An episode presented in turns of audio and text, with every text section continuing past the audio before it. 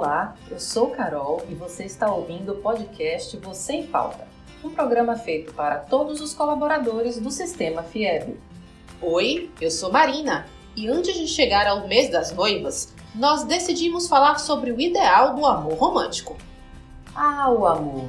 Quem é que não pensa em viver um sentimento capaz de arrebatar o coração?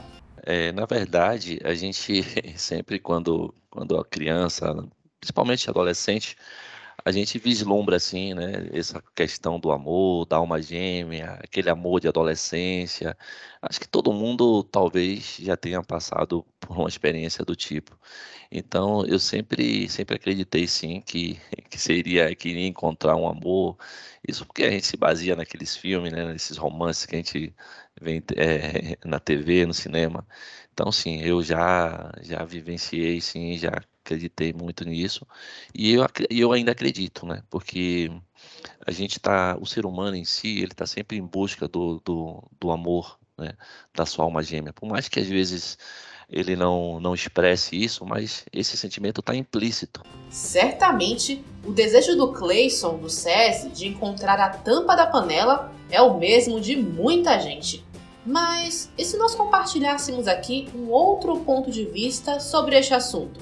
Muitos estudiosos das relações humanas apontam que o amor romântico é uma construção social. Baseado num conjunto de expectativas e ideias, ele se apresenta de forma diferente em cada período da história, e o modo como ainda é fomentado entre nós ganhou força nos anos 1940 com os filmes de Hollywood. A escritora e comunicadora espanhola Coral Herrera defende que este ideário sobre o amor romântico vem passando de geração em geração através de narrativas que também são sustentadas pelos círculos dominantes na sociedade.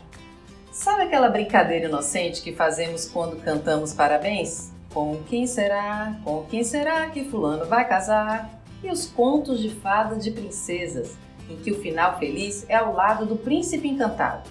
Para Herrera, a linguagem e outros elementos culturais vão criando uma imagem precisa do que é e o que deveria ser o amor romântico, uma união heterossexual monogâmica em que duas pessoas se completam. E é aí que mora o problema.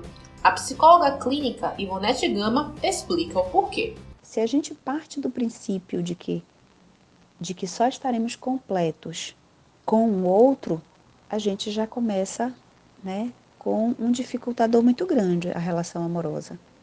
Eu vou expectar desse outro complementariedade, complementos, né, preenchimentos que, que eu deveria ter, né, que deveriam ser meus. Então, a gente vai é, esperar do outro algo que talvez o outro não tenha para oferecer e nenhum outro tenha para oferecer. De acordo com a psicanalista e escritora Regina Navarro Lins, não há nada de errado em querer viver um grande amor. A questão é que a gente é bombardeado desde criança com a ideia de que só este modelo corresponde ao amor verdadeiro. E para muitas pessoas, se ele não acontece, a vida não teve tanto sentido. A felicidade não se completa. Parece que algo deu errado ou que tem algo errado com você. Conversando com a Isana da GRG da FIEB, ela fez uma colocação super interessante. Outro dia até conversando com uma amiga e ela não, discordou totalmente de mim porque eu disse assim, que eu achava que a sociedade criou pra, padrões diferentes do, do ser humano, do que o ser humano sente. Porque aí aquele casal se casa, aquelas duas pessoas se casam e tem que jurar fidelidade e amor a toda a vida. Muitas vezes a infelicidade se instala e eles não conseguem se sair, né?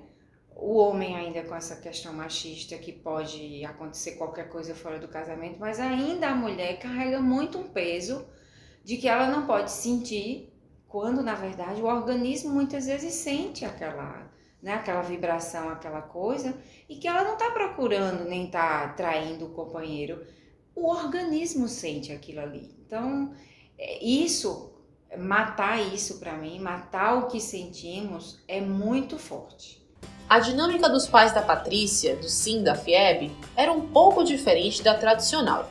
Mesmo morando numa cidade do interior, sua mãe viajava a trabalho e tinha bastante autonomia. Talvez por isso ela tenha orientado as suas expectativas afetivas de uma forma menos convencional. É, então, acho que por, exatamente por essa experiência pessoal, né, é, as minhas escolhas sempre foram muito pautadas é, na minha realização, não só profissional, mas também pessoal, que significa de destinar também é, tempo, energia e dedicação a questões não necessariamente focadas é, no, no lar, na, na estrutura familiar é, como meta, mas sim como base. Então isso significa que a família, o lar, o amor, né, é, sempre foram para mim uma referência é, a, a tão importante quanto outras é, da minha vida, né, para minha realização, para o meu desenvolvimento, inclusive como pessoa, né, não apenas profissional. Então dedicar tempo a questões que me, traz, que me trazem prazer, né, a, a, entretenimento, mas também a amigos, né, ao exercício do amor também é, dos amigos é, e da, da coletividade. Isso também sempre foi muito importante para mim. Mas esta projeção que a sociedade faz para os filhos e para a vida dos outros está ainda tão arraigada que se estende para outras caixinhas que compõem a individualidade de cada um. Então, se você não está namorando e só quer ter encontros casuais, recebe um julgamento. Se você namora e ainda não casou, está enrolando o parceiro. Se casou e não teve filhos, não está completo. Se não abriu mão de quem você era antes de casar para manter esta relação, e a coisa não vai caminhar bem. Não só, é, digamos assim, é, é, avaliações né, de terceiros, mas às vezes até autocrítica, né, de me sentir é, às vezes diferente ou em alguns momentos até uma certa sensação de culpa, de egoísmo, de buscar é, assim de estabelecer metas é, pessoais, né, em detrimento do que em teoria se espera de uma mulher. O fato é que mulheres e homens acabam sendo julgados quando suas escolhas fogem desta programação de vida baseada no amor romântico.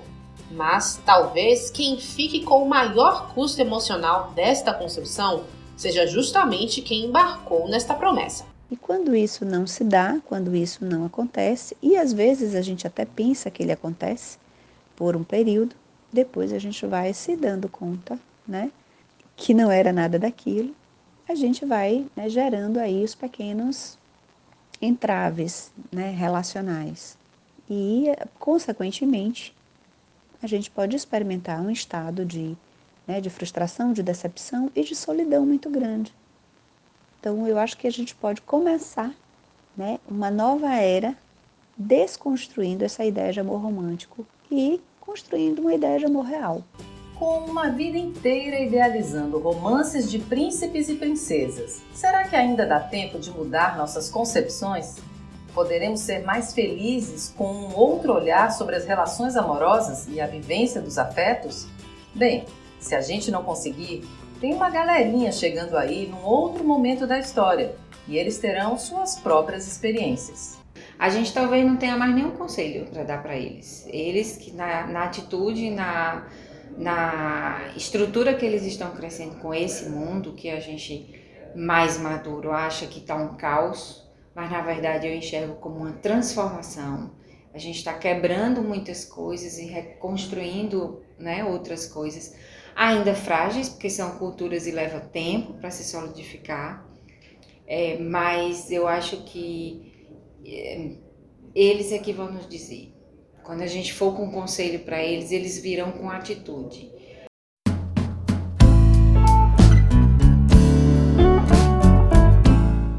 E aí, este conteúdo bagunçou suas ideias? Nossa proposta é trazer reflexão. Foi interessante para você? Nós queremos saber. Mande seu feedback pelo e-mail vocêempauta@fieb.org.br. Você pode ouvir outros episódios do Você em Pauta no Microsoft Stream, Spotify, Google Podcasts e Apple Podcasts. Até o próximo programa.